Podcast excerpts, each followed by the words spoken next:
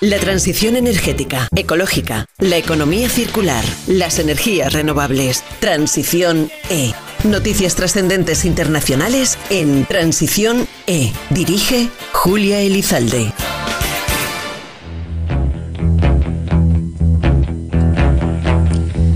Conforme avanza la primavera, disfrutamos de mejor tiempo, de una temperatura más agradable y suspiramos por tardes soleadas en las que podamos disfrutar de un paseo por el mar, la montaña o incluso por la ciudad tranquilamente.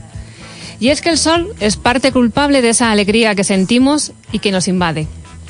Pero también el sol, como no, puede ser una fuente energética. Hoy en nuestro programa vamos a hablar de energía solar térmica. Bienvenidas, bienvenidos a Transiciones.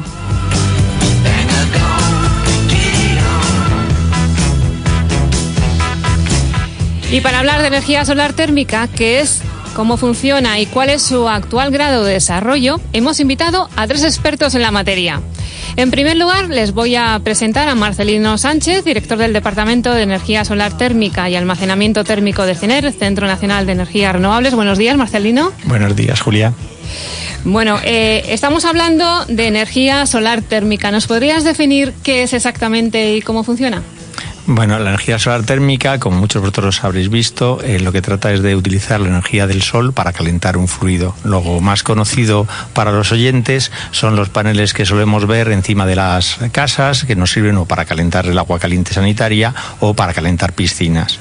En el día de hoy vamos a, a tratar de la energía solar térmica, pero de otros aspectos. Vamos a hablar de la energía solar de concentración, donde lo que hacemos es con una serie de espejos concentramos la energía del sol y así podemos calentar fluidos a mayor temperatura y luego a hacer funcionar un bloque de potencia. Lo que hacemos es, respecto a una planta convencional, en vez de tener gas o fuel para calentar un fluido en una caldera, lo que hacemos es tener el sol concentrado y calentamos el fluido en una caldera que luego nos permite generar energía con lo fácil que lo, que lo expones, Marcelino, y lo, y lo complicado que tiene que ser todo eso, gestionarlo también energéticamente, que, de, que en este programa iremos conociendo. A continuación les voy a presentar a Gonzalo Martín, que es secretario general de Protermosolar, la Asociación Española para la Promoción de la Industria Termosolar. Buenos días. Hola, buenos días, Julia. ¿Qué tal?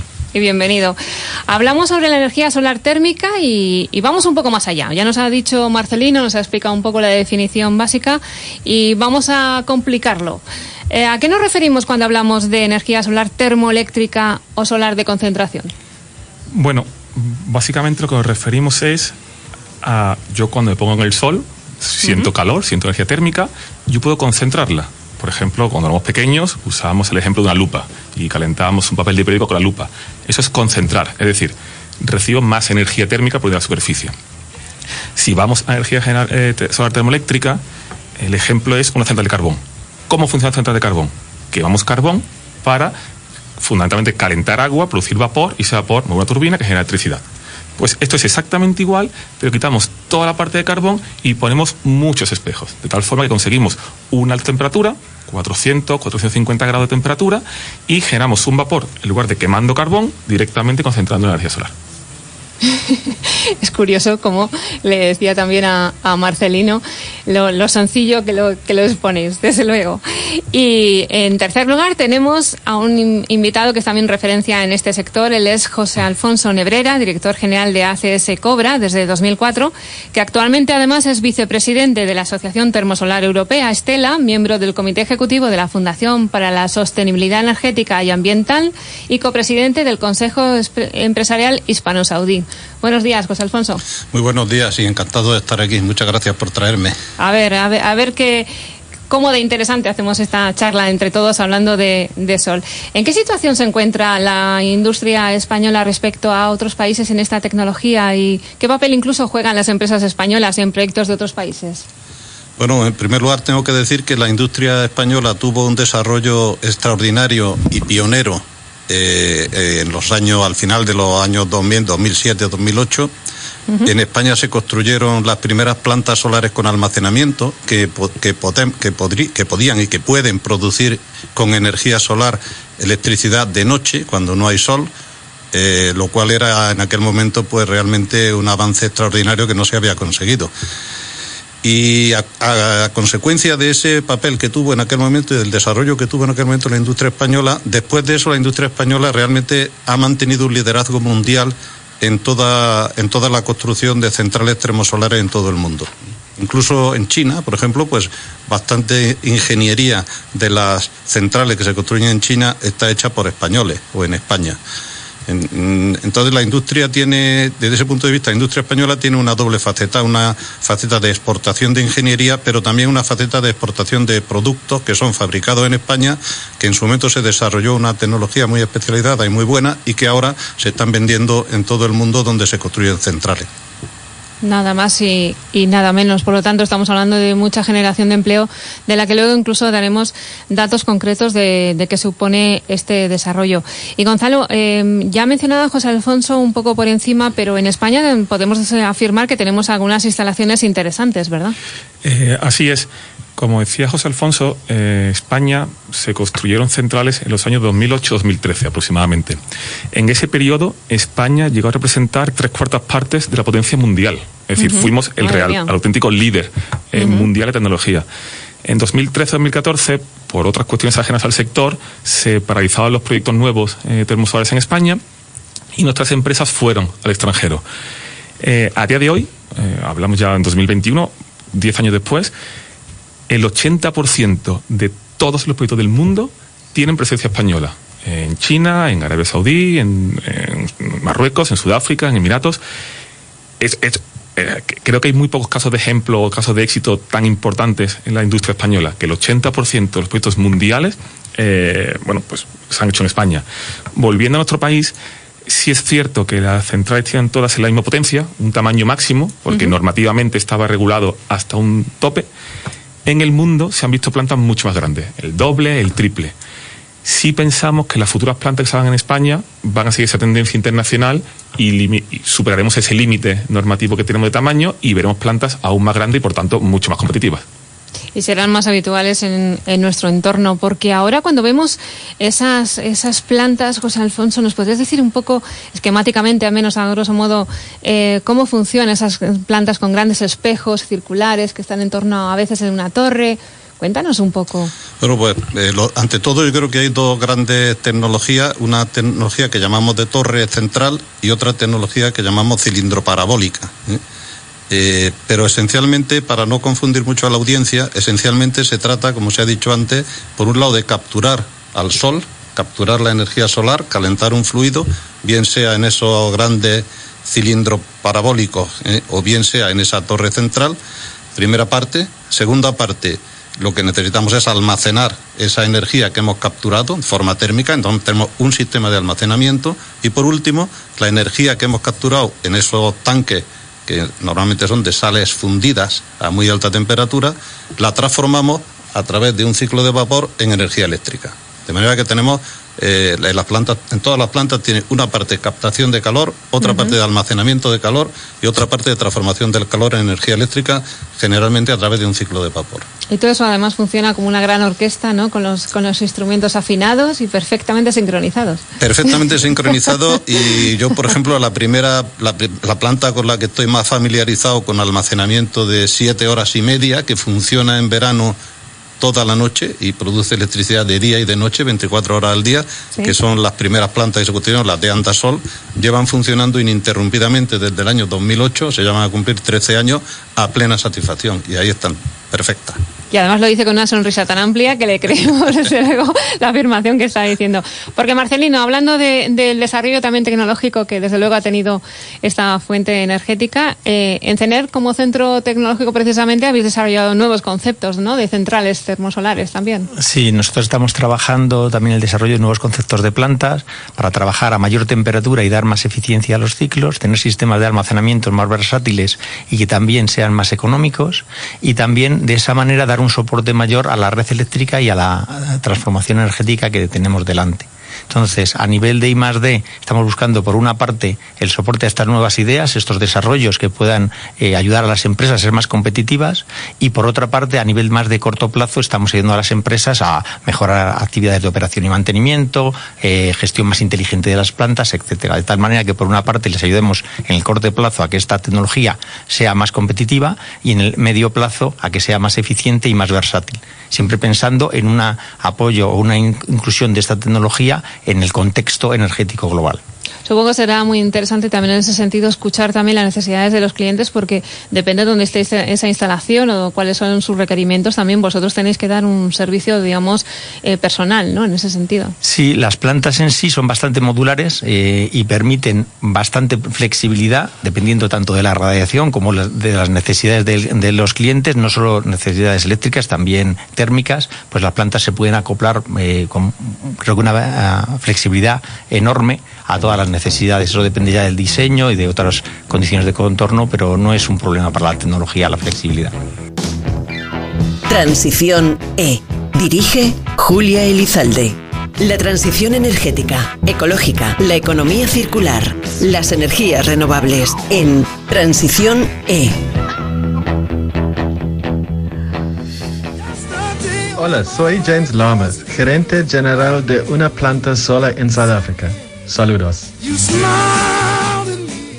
La transición energética, ecológica, la economía circular, las energías renovables. Transición E. Noticias trascendentes internacionales en Transición E. Dirige Julia Elizalde.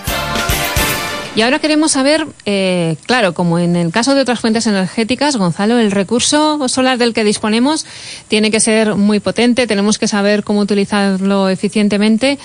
Y se me ocurre así una pregunta que suele tener la gente hablando de energía solar, ¿no? Por los componentes que tiene. En el norte de Europa, por ejemplo, ¿se puede colocar este tipo de, instalaciones energéticas? Sí, a ver, eh, en términos simples. La diferencia entre solar de concentración y fotovoltaica es el tipo de, digamos, de, de radiación o de luz que recibimos. Para una solar de concentración necesitamos la radiación, la luz del sol, que genera sombra. Cuando voy a la playa y pongo la sombrilla y hay una sombra grande, esa radiación es la buena. Mientras que fotovoltaica funciona, digamos, con claridad. Es decir, un día nuboso que no tengo sombra, pero sí hay luz, fotovoltaica sí funciona. Este requisito eh, en su termométrica de esta radiación tan clara, tan limpia, se encuentra en el sur de Europa y fundamentalmente España es un país privilegiado porque tiene el recurso, el conocimiento de las empresas y el terreno, tenemos el espacio. En el resto de Europa vemos eh, perspectivas de negocio en Portugal, que tiene un recurso muy parecido a España. Sitio tienen, no tanto en Algarve, sino un poquito más al norte, en Alentejo. Y después algunos países mediterráneos como Malta, Grecia o Italia no terminamos de ver este desarrollo porque no se conjugan los tres factores. Tienen recursos, pero no tienen ni tantas empresas ni tanto, ni tanto sitio. Entonces, a diferencia, por ejemplo, de fotovoltaica, donde Alemania fue prácticamente el principal motor europeo antes que España. Siempre llamó la atención, dato. Efectivamente, Alemania era bueno, de los países que siempre lideraba los rankings eh, fotovoltaicos y sus empresas eh, son muy fuertes. Alemania, por ejemplo, está muy presente en las plantas termosolares españolas, pero con sus empresas. Evidentemente allí no tienen plantas comerciales, tienen algún tipo de pequeña planta de demostración. Entonces, en Europa mm, nos limitamos al sur. Fuera de Europa sí vemos que hay muchos países con, recursos y con, con posibilidades. Principalmente que destacamos el norte y el sur de África, Marruecos y Sudáfrica, Chile tiene un recurso solar extraordinario. La zona de Atacama, quizá. Exacto, justo. Que hace nada, un mes se conectó una planta, recientemente se conectó una planta que también funciona 24 horas, que suministra, bueno, una región muy, muy remota, que se alimentaba con diésel, pues ahora se va a alimentar con, con energía solar. Después Arabia Saudí, por supuesto. Y después algunas zonas de China y Estados Unidos y Australia. Pero en Europa por desgracia, eh, como solo se emite al sur de Europa, no se escucha tanto esta tecnología en Europa, eh, mientras que en otros países sí es mucho más eh, común o más frecuente. Claro, qué curioso. Conforme conocemos los datos, también vamos entendiendo y comprendiendo, que es interesante en este sentido, cómo, cómo funciona. Porque, Marcelino, ha surgido ya durante la conversación el, aspecto de la, del almacenamiento. Habéis comentado también lo importante que es en el caso de esta fuente la gestionabilidad de la misma. ¿Es quizá esa gestionabilidad lo que le hace uno de los factores positivos para, para colaborar en la transición energética? Eh, sí, efectivamente. Pues ya hemos comentado que la energía solar térmica lo que hace es convertir el, sol, que es una fuente de energía abundante, en calor, en calor de alta temperatura, y eso nos permite tres, tres principales elementos para la transición energética. Uno, como ya se ha dicho, eh, producir electricidad de una manera limpia. Otra es producir calor, para usos industriales, otros usos. No, olvidemos que una parte muy importante del consumo de energía primaria es en calor. Y por último, nos permite almacenar de una manera eficiente y limpia la energía. Hoy en día los almacenamientos térmicos son limpios, baratos, eficientes y además permiten el almacenamiento masivo de energía. Este tipo de almacenamiento es clave para que consigamos una transición energética eficaz, no solo por la implementación de plantas termosolares, sino que también ayuda a la implementación de otras fuentes de energía renovables que son intermitentes y facilita la gestión del conjunto.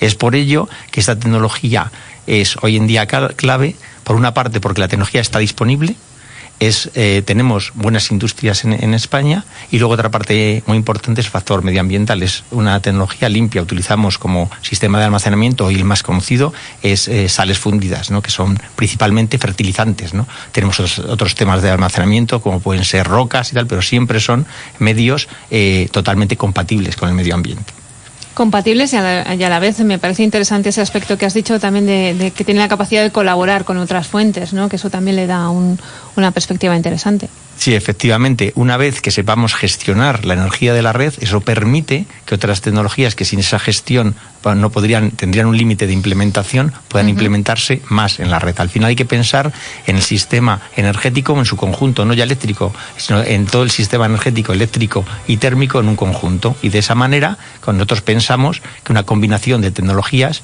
puede llegar a, a unos shares de renovables mucho más altos. Mira, mira. Y hablando del desarrollo industrial que antes nos, nos comentaba José Alfonso, eh, también asimismo se puede decir que la energía solar termoeléctrica colabora, en la, por supuesto, en la descarbonización del sector industrial, porque es apta realmente para su utilización en procesos industriales.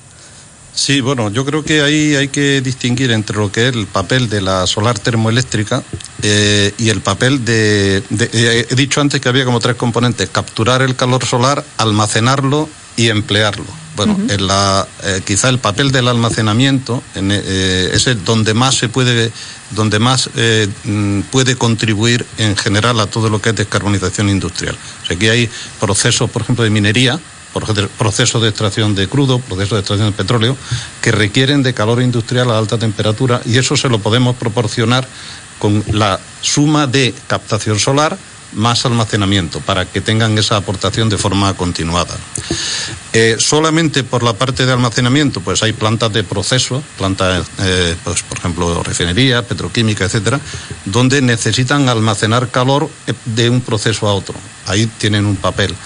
en este momento se está estudiando también para mejorar la eficiencia energética de muchos procesos, recuperar calor de baja temperatura para producir menos calor pero de alta temperatura. Ah. Ahí también necesitamos almacenar calor. Y luego hay una aplicación muy importante, y esta sí que aplica a, toda, todo, eh, todo el norte de Europa, por ejemplo, que decíamos antes, decía antes Gonzalo, que efectivamente la termosolar no hay una radiación directa suficiente, pero en cambio la posibilidad de almacenar excesos de otras energías, por ejemplo, fotovoltaica o eólica, que en determinado momento sobran, que el sistema no necesita y que se tendrían que desperdiciar, por así decirlo, este sistema nos permite almacenar en forma de calor y una vez que lo tenemos almacenado nos, nos permite utilizarlo bien para producir electricidad en otro momento o incluso para producir calefacción en muchos lugares del norte de Europa hay lo que se llama el district heating, es decir, una especie de calefacción colectiva. ¿eh? Esa calefacción colectiva se puede, eh, se puede eh, digamos, alimentar desde ese almacenamiento térmico que a su vez hemos conseguido utilizando energías renovables que de otra forma se hubieran desperdiciado. Entonces aquí hay, para esta tecnología concreta de, almacenamiento, hay un mercado muy importante, creo yo, en todo lo que es el norte de Europa en general, en todos los nortes, todos los sitios donde la calefacción es un, es un problema. Imprescindible, además. no se puede prescindir en ningún caso de ella. De las regiones eh, internacionales que, has mencionado anteriormente, Gonzalo, hablabas eh, de los países, eh, por ejemplo, Arabia Saudita, pero los países de Oriente Próximo y algunos en África, como Marruecos o Sudáfrica, llevan tiempo, de, mencionabas, utilizando esta energía. ¿Disponen de alguna ventaja competitiva? ¿Por qué estos países respecto a otros que tengan quizá en, su círculo cercano? Bueno, esos países, como decíamos antes, primero, sí tienen el recurso solar, sí tienen el sitio, la mayoría de estos países no tiene la tecnología y empresas españolas como ACS Cobra, Acciona, eh, Sener, Abengoa, junto con una mirada de pequeñas pymes que no habían salido nunca de su provincia y de repente estaban montando plantas solares en Arabia o en Sudáfrica, que fue increíble, sí tuvo la tecnología y la pregunta es, ¿por qué están desarrollando tecnología allí y, por ejemplo, en otros países no? Bueno, pues fundamentalmente porque hay que reconocer el valor que aporta cada tecnología. Y ponemos un ejemplo. Si hablásemos, por ejemplo, de movilidad sostenible, una bicicleta, un coche eléctrico y un tren de hidrógeno son tres formas que ninguna eh, contamina. Pero evidentemente, según la distancia que quiera recorrer, la velocidad, la carga que lleve, la flexibilidad de mi ruta, pues tendré que utilizar una u otra. Pues igual pasa con las renovables. Se tiende generalmente a pensar que todas las renovables son iguales y que da igual poner mm, un panel fotovoltaico que un molino de viento que una termosolar. Cuando para nada, cada una tiene no solo la dependencia de recursos, o sea, no solo que haga sol o haga viento, sino su propia forma de funcionar. Eh, Sus requerimientos, además. Claro, ¿qué empezamos a ver eh, en España? Bueno, primero, una fotovoltaica pues funciona principalmente cuando hace sol. Y cuando hace sol es una tecnología tremendamente barata, tremendamente competitiva, que está ayudando mucho en España a descarbonizar. Tenemos una tecnología eólica que tiene un patrón de comportamiento muy diferente. Vemos en España que una eólica, de forma promedio, se comporta prácticamente igual de día que de noche. Entonces, tiene un funcionamiento, bueno, que me da una producción diurna y nocturna con el, la salvedad de que si no hace viento, evidentemente, pues no hay electricidad. ¿Qué vemos con la termosolar? Y lo decía antes José Alfonso, tenemos esa capacidad de almacenar la energía. Yo podría almacenar energía, debía producir o no, según si hace falta, porque si es un día muy soleado y hay mucha fotovoltaica, no tendré necesidad de producirlo durante el día, pero sí guardármelo y cuando se pone el sol y ya la, aportación fotovoltaica desciende, ahí sí que podría dar eh, mi energía. Entonces, ¿por qué esos países tienen eh, desarrollos termosolares y España ha estado parada?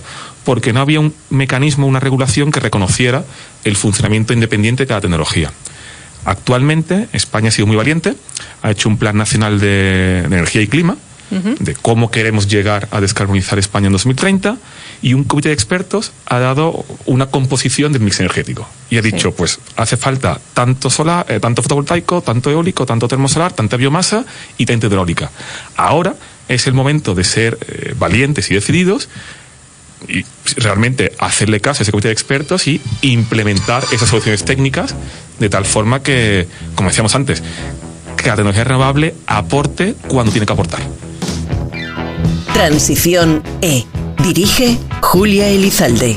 La transición energética, ecológica, la economía circular, las energías renovables en Transición E. Hola, soy Javier Payán y envío un saludo a todos los oyentes de Transición E desde las oficinas centrales de Abengoa en Ciudad del Cabo, Sudáfrica. La transición energética, ecológica, la economía circular, las energías renovables. Transición E. Noticias trascendentes internacionales en Transición E. Dirige Julia Elizalde. Hablamos eh, de impacto, decíamos, en este bloque socioeconómico y medioambiental. Entonces, eh, Gonzalo, si hablamos de desarrollo industrial, y esto conlleva hablar asimismo de desarrollo económico y social, por supuesto, medioambiental, porque estamos hablando de energías eh, renovables, ¿cuál es el impacto? Coméntanos un poco macroeconómico de esta tecnología. Esa es muy buena pregunta, porque siempre que hablamos de energías renovables, hablamos, por supuesto, de la contribución eléctrica, pero tampoco podemos olvidar qué conlleva asociado instalar una planta de un tipo u otro. Desde el punto de vista macroeconómico, la solar termoeléctrica o solar de concentración es de las tecnologías renovables que más eh, contribuyen al impacto macroeconómico y también al reto demográfico. Hay que tener en cuenta del de 96% de las centrales termosolares en España están en municipios de menos de 50.000 habitantes. Y de todas esas, más de la mitad en municipios de menos de 10.000 habitantes, que se ubican principalmente en, pequeñas eh, localizaciones de Extremadura, Andalucía y Castilla-La Mancha. Para una pequeña pedanía, un pequeño pueblo que de repente reciba una instalación que emplea de forma permanente entre 50 y 100 personas cualificadas permanentemente, más un empleo inducido de suministradores, de visitas, de movimiento alrededor de la planta, es que se convierte en el motor económico de la zona. Claro. Del, el punto de vista macro, hemos hecho un estudio con una consultora en 2019 que son plantas que únicamente están en, operación, no había nada en construcción, y por cada euro recibido eh, por una planta termosolar por retribución del gobierno, le, hemos devuelto al PIB español un 1,25. Es decir, hemos dado un 25% más de lo que en teoría cuesta esta tecnología a las arcas del Estado. Em, hablando de empleo, en 2019 también, eh, estas centrales españolas han dado empleo a 6.000 personas, a 6.000 empleos, tanto directos como indirectos. Esto es aproximadamente un tercio más que la media de renovables. ¿Por qué? Porque hay algunas renovables eh, que no requieren, a diferencia de termosolar, tantas personas eh, físicamente instaladas en la planta eh, haciendo esta operación y este mantenimiento. Entonces, como decíamos al principio, no es solo la contribución eléctrica, no es solo el almacenamiento para permitir esta acomodación de renovables, sino también es dar riqueza a esta España menos industrializada o esa España vaciada gracias a revitalizar eh, pedanías o zonas muy pequeñas con muy poca población que, que además están necesitadas precisamente de todo este desarrollo. Se habla a menudo, José Alfonso, de, de, las renovables que le restan competitividad a la industria. No es el caso, por ejemplo, de energía solar térmica, que sí que favorece esa competitividad, ¿no? Sí, en, varios sentidos, sí, pero a mí me gustaría quizá eh, mencionar que, la, tecnología termosolar eléctrica y en general termosolar mm, con o sin producción de electricidad tiene una, enorme atención por parte de la Comisión Europea. a nivel europeo eh, se es perfectamente consciente de la importancia que para Europa tiene el mantener el liderazgo tecnológico que en este momento tenemos en Europa y muy en particular en España eh, en esta tecnología. Y evidentemente no solamente es por las plantas que se puedan construir como consecuencia del PNIEC, como decía Gonzalo, en España en el próximo decenio, sino también por la capacidad exportadora que el hecho de ser eh, los que conocemos la tecnología nos da respecto de plantas que se están instalando y que se van a instalar eh, en todo el mundo, en todo el cinturón solar del mundo, que, es bastante que es bastante extenso y donde eh, como luego podemos comentar si queréis, pues el papel que tiene la termosolar como incentivador, como apoyo al establecimiento de otras renovables y en definitiva a la transición en su conjunto, tiene, tienen estas esta plantas. Es decir, que va a haber una enorme cantidad de plantas termosolares que se van a construir en el mundo. El papel que juegue la industria europea y la española en eso va a depender de qué pase en los próximos años en España en un porcentaje muy alto y que de verdad se cumplan las previsiones del PNIEC en los próximos, sobre todo en el primer quinquenio, desde aquí al 2025, que son 2.500 megavatios adicionales de termosolar lo que está previendo el PNIEC. ¿no? Muchos megavatios para poner en marcha, para desarrollar y entiendo también, Marcelino, como retos tecnológicos para, para ir progresando y evolucionando, ¿no? Sí, la verdad es que tenemos bastantes eh, retos tecnológicos por delante. Una parte importante que también quería resaltar es el impacto que han tenido, el papel que han jugado los centros tecnológicos en el desarrollo de la tecnología. O sea, si España ha sido líder y es líder hoy en día, yo empecé trabajando en este tema en el año 90, entonces éramos cuatro chalaos.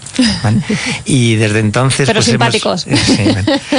desde entonces, la verdad, hemos estado eh, de la mano de las empresas desarrollando tecnología y hoy en día, realmente, gracias a la labor de distintos centros tecnológicos, tecnológicos, eh, como CENER donde estoy ahora, CIEMAT, que estuve en su día, y otros centros que no puedo mencionar todos, y ahí también a la apuesta de las industrias, pues hemos conseguido posicionarnos en, en una buena situación.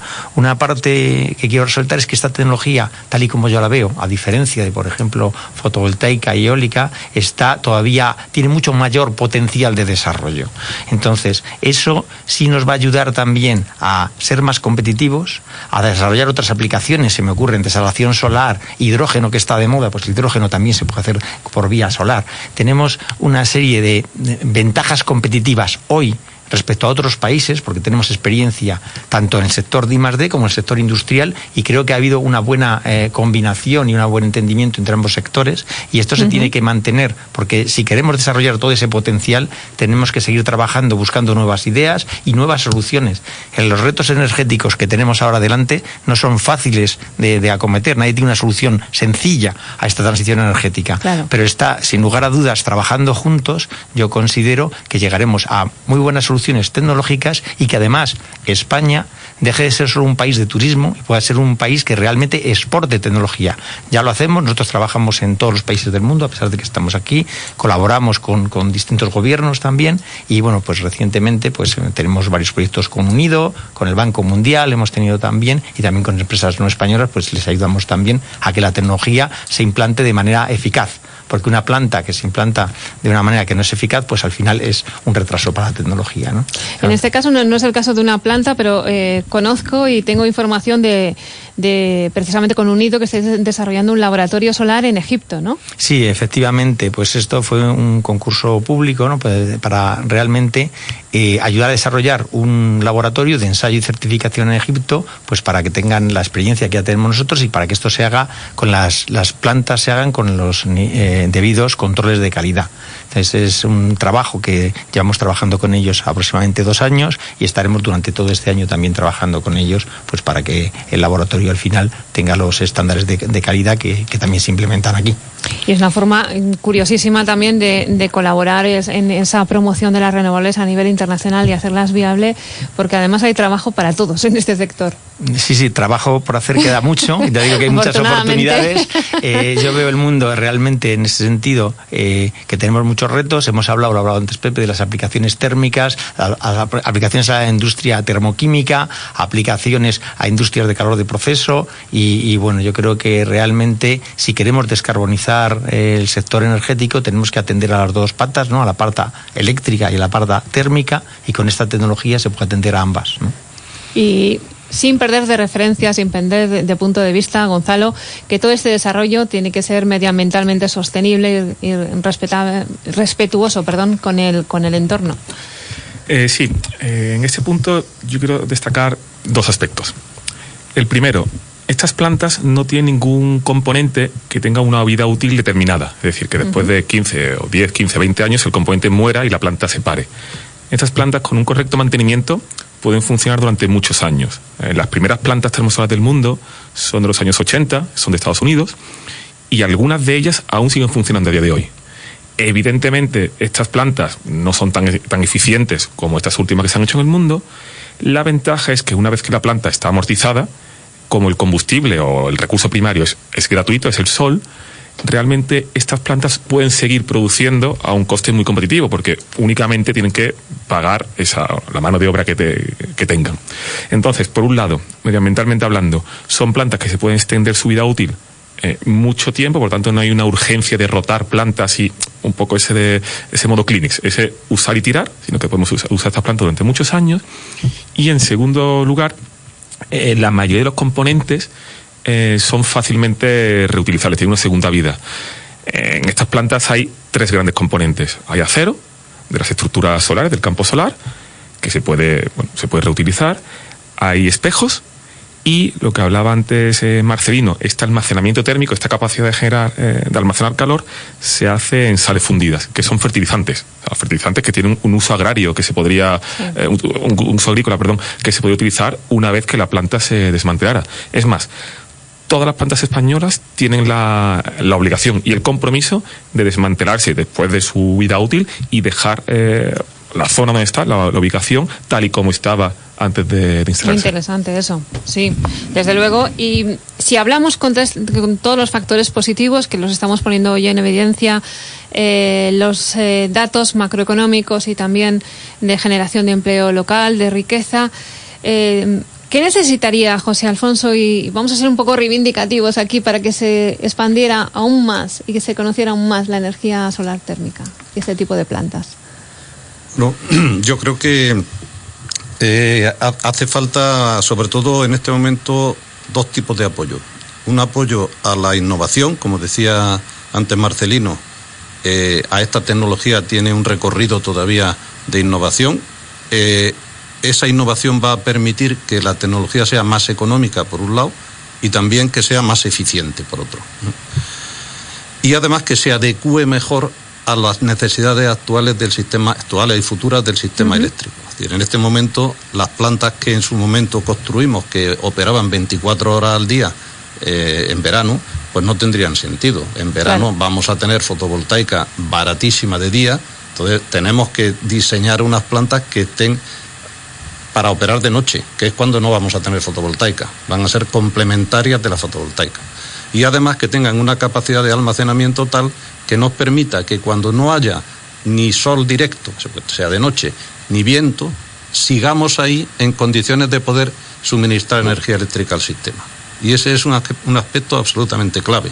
De hecho, el PNIEC, tal y como está redactado, eh, contempla una determinada cantidad de termosolar y también contempla unas determinadas potencias de bombeo y de almacenamiento de otro tipo. Si no si esa termosolar no está ahí, las cantidades de bombeo y de almacenamiento de otro tipo tendrían que ser mucho mayores. ¿eh? Desde ese punto de vista, la termosolar no solamente produce electricidad, sino que además le da garantía de estabilidad y de firmeza al conjunto del sistema. Este es un aspecto clave que el gobierno ha apreciado, lo ha visto, lo han, lo han entendido y que bueno, falta que terminen de regularlo en detalle, a ver cómo se puede eh, probablemente hacer subastas específicas tecnológicas y cómo se puede incentivar el que esas plantas tengan ese exceso de almacenamiento capaz de dar una energía firme al sistema en momentos críticos para el sistema. Lo que me quedo también, además de, de esas afirmaciones que has hecho, José Alfonso, es que estamos en el buen camino y, en España estamos en la buena senda y tenemos las eh, buenas bases ¿no? para, para realizarlo. Sí, yo eh, si hay que reivindicar algo, pues reivindicaría sobre todo el que haya un mayor apoyo tanto a nivel español y sobre todo a nivel europeo eh, a nivel europeo, que es donde realmente hay recursos muy importantes para innovación, a través del llamado Horizon Europe, el Horizonte Europa, pues si uno mira el, dinero que hay para esta tecnología en la casi 300 llamadas, 300 convocatorias que hay para los próximos dos años, pues realmente es muy poco. Eh, hay mucho más dinero para otras cosas que también están muy bien, pero, pero quizá tendríamos que reivindicar que hubiera un poquito más de dinero para ser capaces de avanzar más rápidamente en la tecnología que nos permita mejorar esos aspectos que decía yo antes, sobre todo de eficiencia, ser más eficiente y sobre todo más económica. ¿eh? Eh, voy a decir una cosa que es un, poco, pero que le oí a, Javier Revuelta, lo digo para citar el autor, eh, ayer o anteayer. dice, decía que la, que la energía termosolar es, es como un pato. ¿eh? Dice, no es el ave, ni, ni el ave que mejor vuela, ni es la que mejor camina, ¿eh? ni es la que mejor nada, pero es la única que hace las tres cosas. ¿eh? en ese sentido. Es una buena forma de que la gente nos entienda también. Es, una pieza, es una pieza esencial para el mix de generación en un país como España, donde tenemos un recurso solar muy importante. Transición E. Dirige Julia Elizalde. La transición energética, ecológica, la economía circular, las energías renovables en Transición E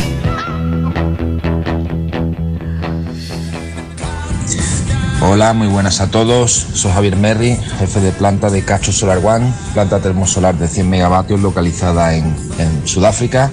Os mando un fuerte abrazo a todos los oyentes de Transición E. La transición energética, ecológica, la economía circular, las energías renovables. Transición E. Noticias trascendentes internacionales en Transición E. Dirige Julia Elizalde. Marcelino, ¿qué te parece si nos das la visión de futuro y de las perspectivas que puede tener esta energía solar térmica? Sí, pues yo creo que el, el papel más importante que tiene la energía, que ya hemos dicho, es el tema de almacenamiento. Como el almacenamiento nos va a permitir usar mejor los recursos que tenemos, las instalaciones que ya tenemos y aumentar su uso anual. Y esto incluye pues una serie de, de problemas o retos que tenemos delante, como es el desmantelamiento de las plantas existentes, tanto de carbón como, como nucleares, que al final tienen unos ciclos de potencia que pueden utilizarse más largo plazo y estos ciclos de potencia existentes, hibridándose con las plantas termosolares o con el uso del almacenamiento térmico existente, permitirían, con unas inversiones pequeñas, una mayor eh, vida de estos ciclos y un almacenamiento energético para toda la red que sería eh, eh, ah, redundaría en la eficiencia de, de la red de todo el sistema. Transición E. Dirige Julia Elizalde. La transición energética, ecológica, la economía circular, las energías renovables en Transición E